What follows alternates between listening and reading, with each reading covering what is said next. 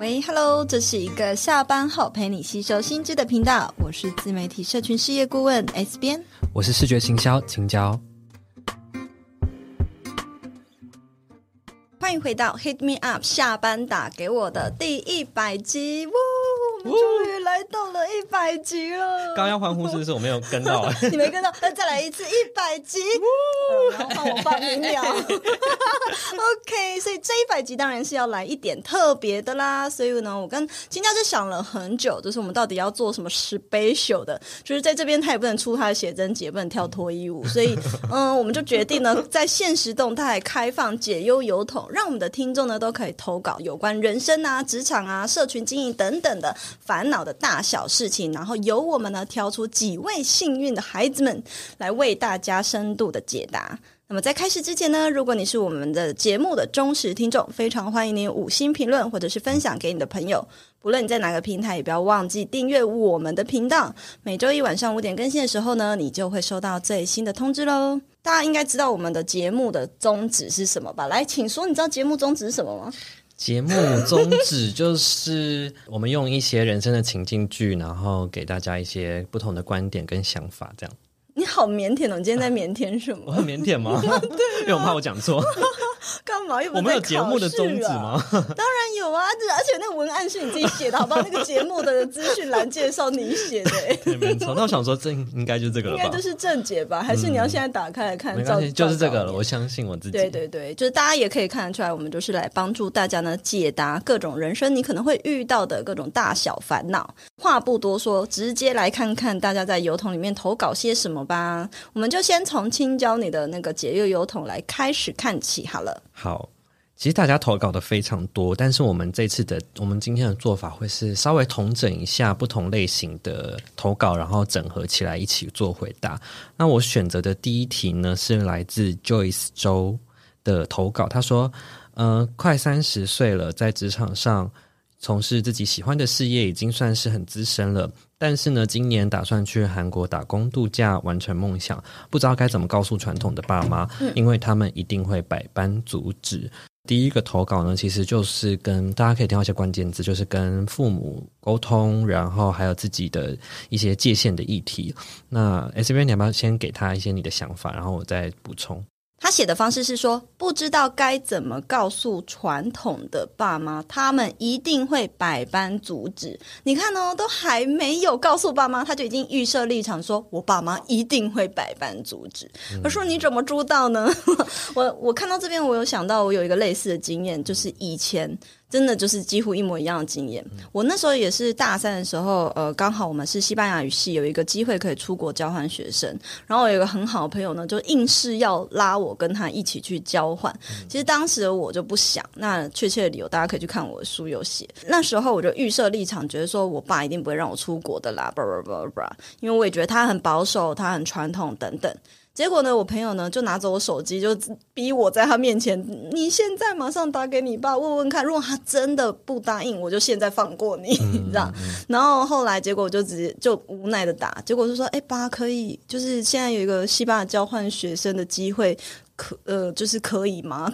然后他说，嗯，多少钱？然后大概讲大概多少钱？他说，哦，好啊，马上，马上，然后瞬间一口就答应了。然后我本来那时候其实打这通电话心惊胆战，因为我家是有转接的，一开始接的是我妈，嗯，然后我妈就说我不知道，你问你爸。然后，嗯，然后还没有问我就直接噔噔噔进转接，然后我爸就接起来，我就整个超紧张。Anyway，所以其实很多时候都是我们自己预设立场。那和家人，我自己是觉得，呃，我们需要更敞开的沟通，不觉得很奇怪吗？我们好像跟越熟的人越没有办法敞开沟通。而像这位同学，我看到他有说，其实有说出他内在的动机很明确，就是快三十岁了，在职场从事喜欢的职业，也已经算资深，但是很想要。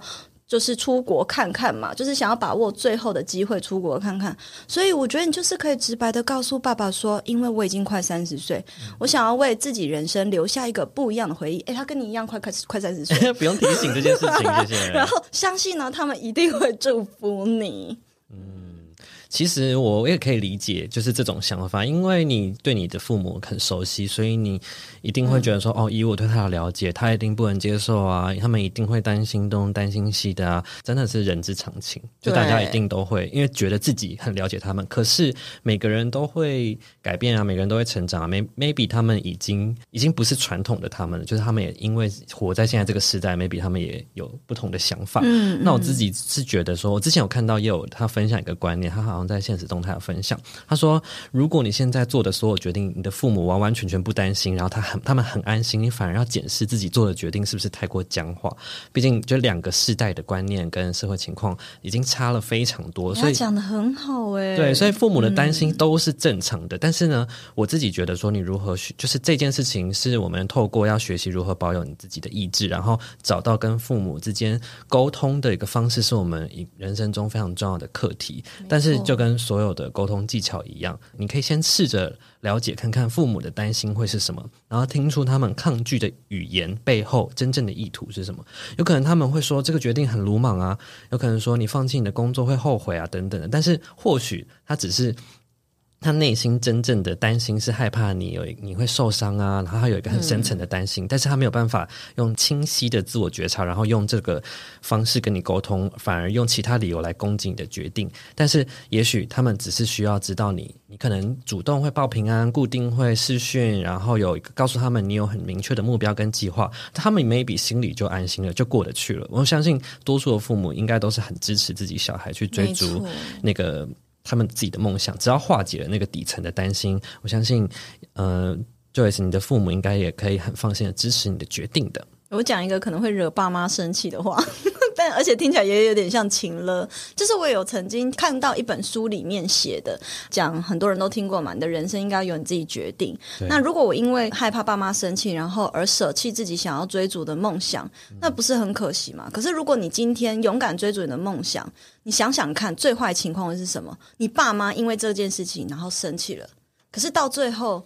他会因为这样生气归生气，可他因为这样不爱你吗？其实不会嘛，他还是会很爱你啊。那你如果真的去追逐了梦想，不管是成功还是失败，成功了他会替你开心，那失败了会怎么样？他还是会安慰你啊，他还是会爱你啊。嗯、所以就是我觉得真的不用想太多，勇敢的为自己追逐一次吧。然后我自己选择的第二题呢，是是关于。努力跟坚持的，然后有几个同学的，有几个粉丝的投稿，我都觉得写得很好，然后跟大家分享。第一个是来自 Apple，他说呢，生活和工作找不到自己努力和坚持的理由，但同时觉得停下来会更焦虑。然后来自婷的分享，他说呢，对于工作迷茫、没有成就感及目标，有成就感的事情薪水不高，所以跳槽跳不过去。然后第三个投稿呢是来自 JW 的，他说呢。提不起劲，然后有很深的无力感。其实有蛮多留言，我相信也是这边那边应该有蛮多投稿，也都是跟类似，对对，都是跟生活，然后找不到努力的方向，然后有很深的焦虑感是有关的。我觉得这边看到一个更大的共同点是，除了迷茫之外，还有很个很大的关键，就是无力感，然后找不到。呃，可能继续努力的理由，对对，想躺平啦。对，没错。我们其实才刚聊完这个话题。对啊，去听我们上一集的内容。在我之前的直播呢，有聊到不一定要在工作里面找新鲜感。就是那次直播，我稍微回顾一下哈，因为其实也删了，也没有留档。那那时候我就说，其实。呃，无论是什么样子的工作，就即便现在我自己创业，你也是会遇到工作倦怠期的，所以我就会一直很想要在这个工作里面创造可能新的事情，因为我害怕失去新鲜感。我是一个非常需要就是新鲜感的人，才能够用这个新鲜感呢去保持这个动力。所以我不论是在过去的职场，我也会在过去的工作里面去创造新鲜感。那我也就把那样子的惯性模式呢带到现在自己的事业。可是呢，其实我就后来觉察到一件事情，是现在，因为现在呢，我不会再追求说哦，一定要在工作里面追求新鲜感，而是呢，会在生活里面找新鲜感。因为呢，工作其实不是我们的人生的全部。如果呢，你一味的因为工作觉得倦怠，没有办法改变，因为其实你在一个职场里面就是很难改变它嘛。就即便我也很难改变哦，就即便这个是我自己的事业，可是因为你可能会有其他的同事，你可能会因为市场或什么的，你可能会因为你已经习惯这样运作，很多事情都已经自动化都上轨道。你是没有办法，就是说砍掉重练啊，或者是做什么多大突破？对对对，对，所以呢，你要在里面找到新鲜感，其实有办法，可是都会很短暂，它没有办法很持久。嗯。可是，如果你可以在生活中找到新鲜感，就是比如说，像你会之前开始健身啊，或是你多。呃，开始学习新的啊，空中瑜伽，对对对，我就觉得很讶异，就是自做一些很新鲜、自我突破，你可能想都没想过的事情。像我也开始健身，我也想都没想过，我也开始做这件事情。那你就会觉得，哎，生活充满了乐趣，然后把这个燃料还有这股动力呢带回你的工作。其实我觉得这个反而会比较持久。我现在运作下来的模式，我觉得，哎，发现是跟以前我过往那个习惯的模式。有截然不同的感觉，这是一个很棒的觉察跟改变呢。可是你想，我花了三十几年才找到这个这个症结点在哪，所以听到这边的大家，请你们就是跳脱这个思维，不要像我一样过去一样，就是陷入那个原本限制性信念。我相信非常多人应该都是很习惯在工作里面找热情，对。然后比如说他觉得倦怠，他就立刻换一个工作，因为他觉得无聊了。对对，可是其实这个就。不持久，对，这甚至应该是很多人的一生在追逐的一个梦想，就是一直觉得我要找到一份让我非常充满 passion 的工作，一辈子都可以有热情的，不用傻啦，不，不可能，姐告诉你不可能，因为我现在就是已经自己用最喜欢的事情去创业了。你看，我都觉得还是会有偶尔有倦怠期，可是我现在把我的目光还有新鲜感放在生活的时候，我又觉得这份工作开始充满乐趣了。嗯，生活才是我们的。重要的对，没错。部分，那我自己是觉得，这真的就是回到我们前几集聊的躺平，聊到的冷郁症。所以我觉得大家如果真的想完整收听的话呢，也可以回到前四集去收听。那我相信大家，我看到大家的留言呢，我相信大家一定都是对生活、对自己的未来人生有很深很深的期望。那同时对现况有很多的无奈跟无力，才会感觉到这么的焦虑。我猜大家的投稿背后都有那些就是自己没有说出来，那些因为自己很想达成的某个理想跟状态，但是依照你目前的环境跟视角来说，或者是你现在的内建的系统，你好像不知道怎么通往那个理想，所以你才这么焦虑。但是我觉得要有一个相信，是你只是在你目前的世界里看不见那个通往理想的方法，但是这条路一定存在。你可以放宽心的去接受更多的可能，然后认识更多的人，甚至是积极一点去找专业的领域去。咨询、咨商，然后都可以帮助自己看到那个你原本看不到的路径。然后这样，我觉得这就是一个具体的方法，可以让大家消退那个无力感。为什么你可以写出这么文绉绉的东西？你是抄哪里的？我没有啊，我没有啊。现在这是已经内化成我自己的。哎呦，对呀，讲得很好呢。嗯、好啦，谢谢，那希望我们这样子的回复有就是回答到这三位同学你们共同关于无力感的问题。嗯，对。那接下来呢，就来到，因为我们就是各。呃，选两。其实有很多同学投稿，但是因为节目对，我们就是选比较多人有共同的点，然后统一一起回复。对，所以接下来呢，我我选的一个区块是哈，我大概选了哦，有一二三三个同学，其实有三个以上的同学都问到同类型的这问题。就是关于同侪的压力，就是看到啊，我的朋友、我的同学怎么都比我厉害，然后呢，或是比较起来就开始觉得自己不够努力，可是又因为现在可能哎疫情刚好啊，或者是现在好不容易已经习惯工作，不敢换环境等等。那我们就来念一下，就是这几位同学他们的一些呃实际遇到什么样问题。嗯，第一位 Polly 呢，他说：“我找不到自己真正想要的是什么。”结果工作无力，钱也没存到，想离开现在的工作，又怕越换越差。然后第二位同学呢，他叫做 Oops Oops，他说 觉得自己还不够好，还需要更力争上游，却发现呢自己好像越来越不知道方向，越来越不知道自己是谁。他自己呢说自己是八十七年次的，很年轻啊。然后呢，同才两极化，有非常躺平的，也有还在挣扎上游的。自认为呢自己属于后者，属于在挣扎上游，但是总是觉得找不到出口，也非常具体的问题。嗯、最后一位呢，呃，我我有看到的也是类似问题啊，叫做 Hitomi。Hitomi 他说常常觉得自己好努力了，目标呢几乎都实现，啊、但是是 Hi Tommy 吧？哦，你都怎么讲那个？你是日文呢？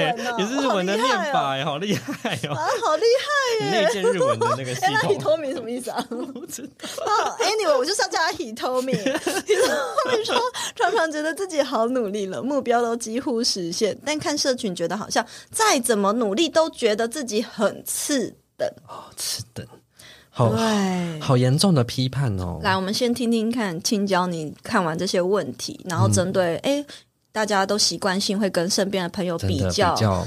然后不敢换环境这一点，你有什么想法？对，比较是真的，就是这几位同学提到的一个关键字。然后我们在我就去查，我们第八十三集的时候有详细聊过现代人都有的社群焦虑。嗯、那那集就有提到说，很早以前的人，他们只需要跟身边的人比较，二十个人、三十个人可能就够了。可是现在打开社群，就可以看到全世界的人，你可以看到全世界的人在上面分享自己最高。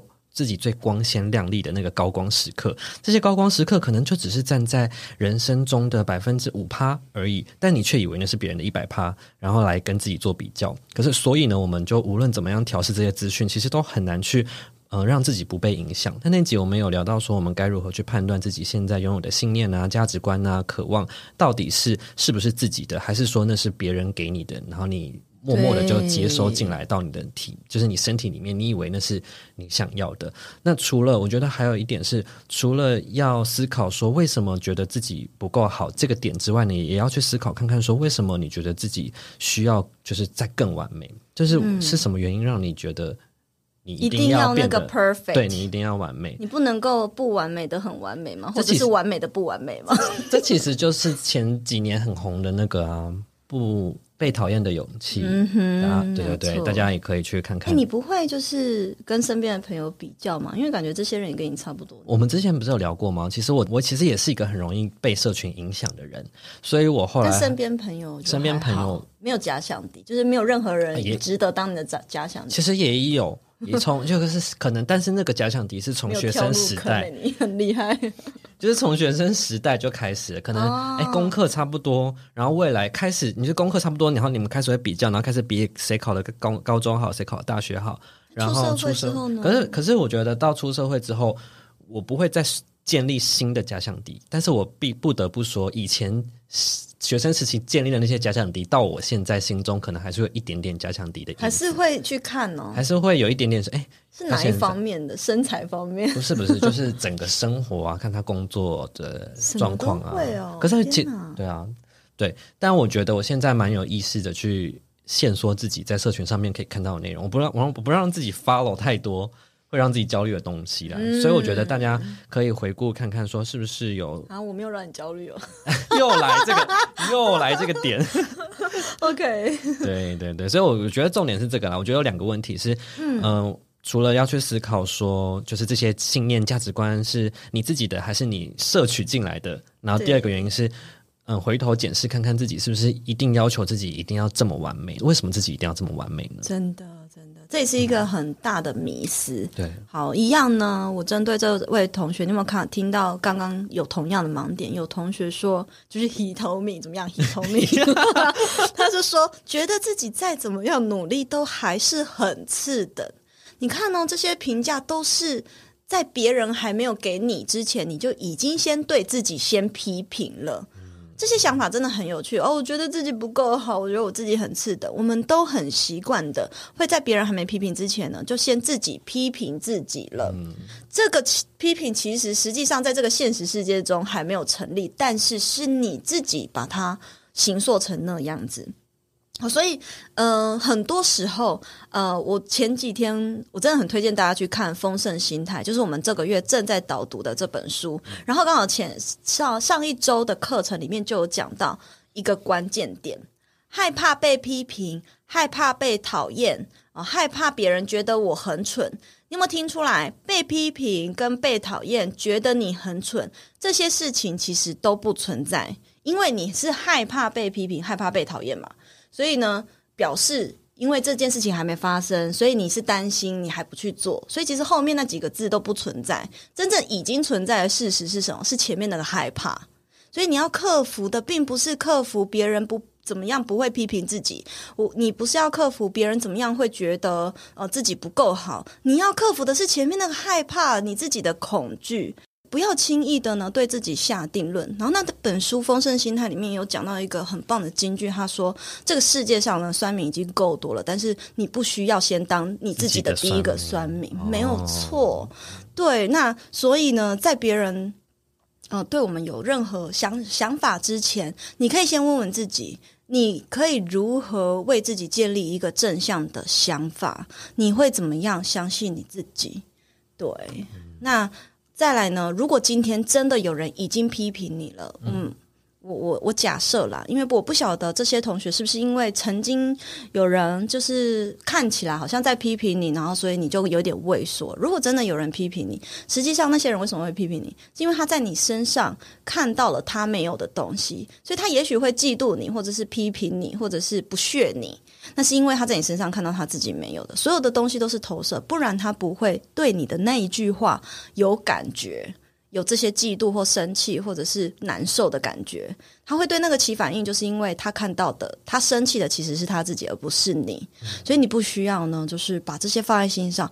当我们能够自然而然的把自己的事情做好的时候，一切呢就会自然而然的变得更丰盛。不用在做事情之前先下定论，觉得自己还不够好，而是先去做做看之后，然后去思考怎么样越来越好。嗯。那么接下来呢，我们就来看看第二类最多人问的类型的问题是，就是想法很多但是缺乏行动力的类型。那我们来看看呢，这些同学他们说了什么哈？第一位同学他是 One Thing，他说。嗯、今年年后呢，开始经营自己的粉砖，然后也同时有架设部落格。每次呢想到这些脑中的计划呢，都会超兴奋的。但是真正要执行的时候，却没有了动力。到底这两者之间少了什么呢？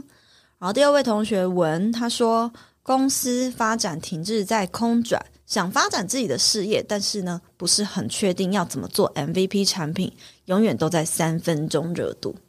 最后一位同学，他是 I'm Win 八八，他说眼前的路径已经很明确了，但是到底要怎么样让自己跑得快一点？那个内在驱动力到底要如何更多一点？不要拖延，然后有效率。所以可以看到呢，他们呢以上这些问题的共通点都是他想很多，然后可是却又三分钟热度，没有动力，然后缺乏效率，又想要快，内心又很急，但是。却缺乏行动力落地，把它落实出来。嗯，那我们先听青椒，就是你看完你有没有什么想法？我的想法就是，明确的目标跟你有一个完整的计划是两回事。我觉得 我刚刚看到大家都是有一个、欸、哦，知道自己想要往的方向是什么，但是这跟你知不知道？那从你现在这个地方要到你的目标中间需要什么什么努力？我觉得嗯。呃大家在看自己的目标跟梦想的时候，那个目标跟梦想是不是都太过闪耀，以至于你没有办法看清楚？诶，中间你是需要几个环节、几个步骤一起去慢慢的去达成它。如果我们不清楚下一步应该做什么，那你有可能就是陷入那种马达空转、消耗能量的状态。所以刚刚才有很多同学他提到说，对，他很就是。诶，想要很想要赶快做某些事情，但是就缺少了动力。那我觉得，因为就是你在这个过程中消耗了太多能量。或许我觉得大家可以试试看，尝试着拆解成一个一个很小的目标，让自己自然而然的靠近靠近目标，嗯，而不是想要一鼓作气冲向目标。我觉得这是想要给大家的建议。所以啊，嗯、呃，刚刚提到有一些同学说，诶，他想要做 MVP 产品，或者是说呢，嗯、呃，最后一位同学他说目标已经很明确了，但是。那接下来计划明确吗？对，计划是什么才是 对更重要的？嗯，哎、欸，我真的，你讲得到一个很大的关键点呢。可是我有很多学生呢，其实他们也遇到同样的困境。嗯，然后他们就是想法很多。他说：“我知道我要什么，我就是要最后我想要成为怎样的人。”对，然后就讲了很多很多，他想要成为怎样怎样怎样怎样，他要有什么，他要有什么。可是都缺乏计划。我就会问他说：“所以计划是什么？你的下一步是什么？嗯、时间点 deadline 拉出来了吗？”你的第一步会是什么？全部都不知道。然后我说，如果你已经知道你要做什么，你现在就立刻定一个 deadline，我才能够帮你回推。你什么时候要开始准备？什么时候要开始行销？你什么时候要开始做素材？对，然后就回推他，我三岁就要开始喽。不是，怎么可能？你现在都过了那个年纪了。对，所以呢，我觉得就是青鸟讲到一个很大的重点。那再来，我也推荐大家去听听说，说你内在缺乏一些动能去启动一个计划，也有可能是你内在动力不足的问题。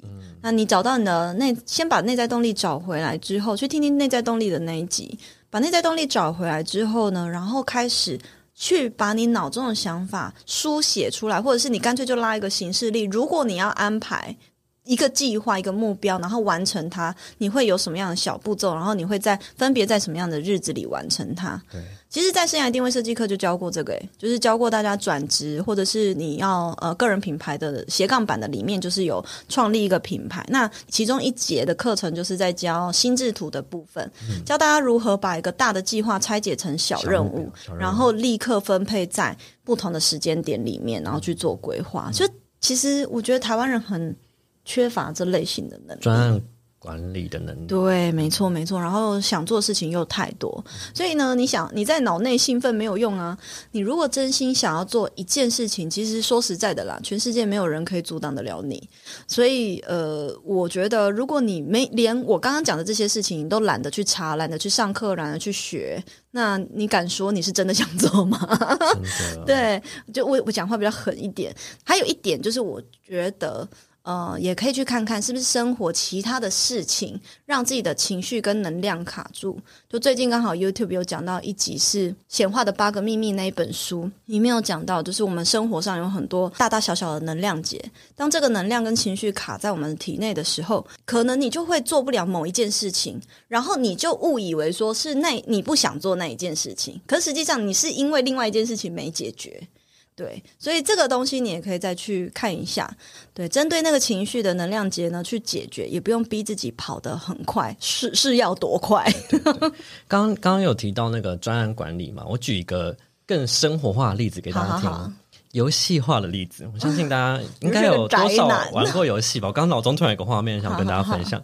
就是呢，你想想看哦，你现在内心有一个很大的目标，那在游戏里面呢，它可能像是你今天一玩一个游戏，然后你的第一个任务就是一百等，那这是不是对一个刚进这个游戏的人来说？啊，太过遥远，你不知道该怎么行动。Oh. 可是呢，这时候呢，一般的游戏里面都会有一些小小的任务，每日任务或是一些简单的任务，提醒你说：好，你现在要捡起前面的一个宝剑，然后下一个步骤，你下一个任务呢是要去尝试打一只小小的怪物，嗯、然后接下来捡那只那个旁边的苹果，最后吃下去会有一个小小的等级提升。它是这样一点一点给你一些很简单的任务，让你跟着它去完成。结果你发现，哎，你完成十个任务之后，你就。哎，三十等了，对，你就已经三十 等了，是，就这就是这个概念，说你你就是要，你不能只看到你要成为一百等的人，而是知道说你眼前要干嘛。对，你要把它拆解成细小任务，就是这个概念。对，所以想真的玩，嗯、呃，大家要如果要知道怎么样做到拆解任务，然后专案管理的话，就是可以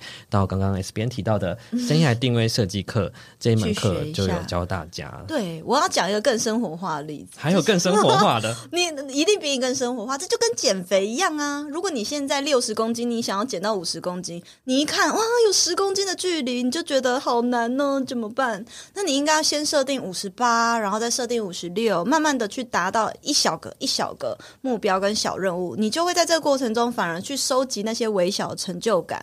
那这些微小成就感也会再次的成为下一个你继续往五十六、五十四的那个动力迈进。嗯嗯，对，所以也给大家参考一下。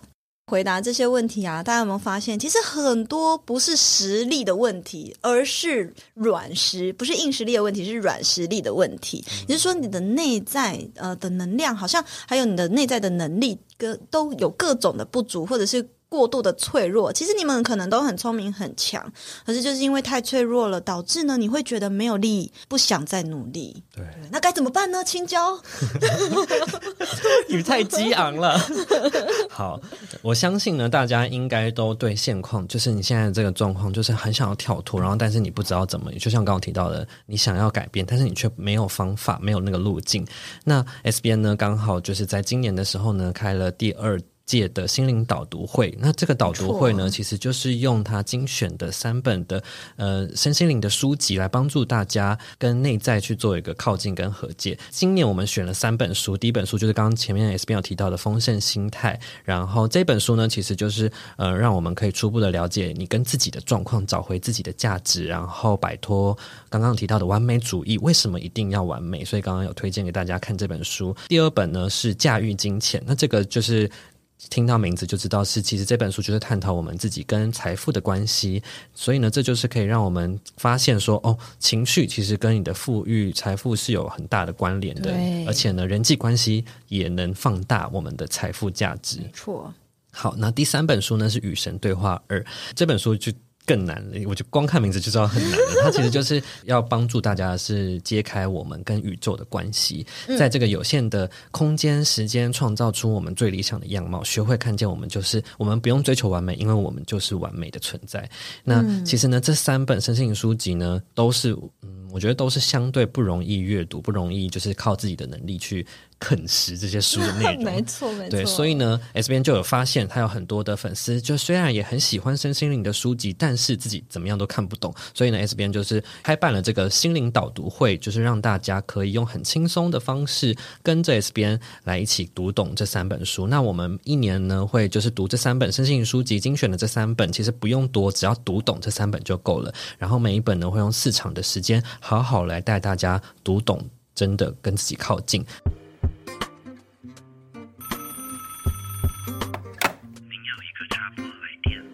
那这个心灵导读会呢，是无无观看期限的，你只要一加入就可以无限次的回放。虽然我们已经第一堂课已经开跑了，但是对，可是你终身可以无限回放，所以其实你随时都可以加入。然后，如果你喜欢跟直播的话，你现在加入也来得及跟上七月份跟十一月份的驾驭金钱还有与神对话二的直播哟。对，嗯，我觉得更棒的是呢，在这个社群里面，其实很多同学他们最喜欢的是最后的分组讨论环节，嗯，因为其实，在现实生活中。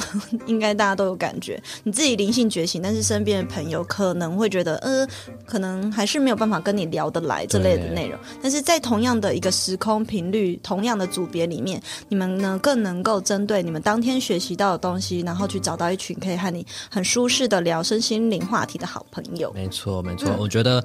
嗯，真的，现实生活中很难遇到那种跟自己频率很对的，对，然后可以聊的比较深入想法的朋友，真的很少。所以呢，大家有才会觉得在这个地方可以很舒服的跟大家对，尤其是你进来，其实这个心灵导读会跟我们体验营不太一样，是就是你不需要开视讯，你可以直接语音跟大家在线上聊天就好。对对。所以呢，呃，就是你也不认识彼此嘛，然后他也不知道你长怎样，你就可以更敞开心的去分享你的想法哦，大家不用害羞。嗯，没错。那希望。这一次借由一百集的这个特别企划，然后收集分享了很多我们粉丝的投稿跟他们现在遇到的一些难题。希望我们的分享呢有帮助到大家。那如果呢你真的想要落实改变，看见不同的自己的话呢，也非常欢迎你点击下方的资讯栏的连接，加入心灵导读会，看见自己改变的可能。好，那我们就下一集见喽，拜拜。拜拜。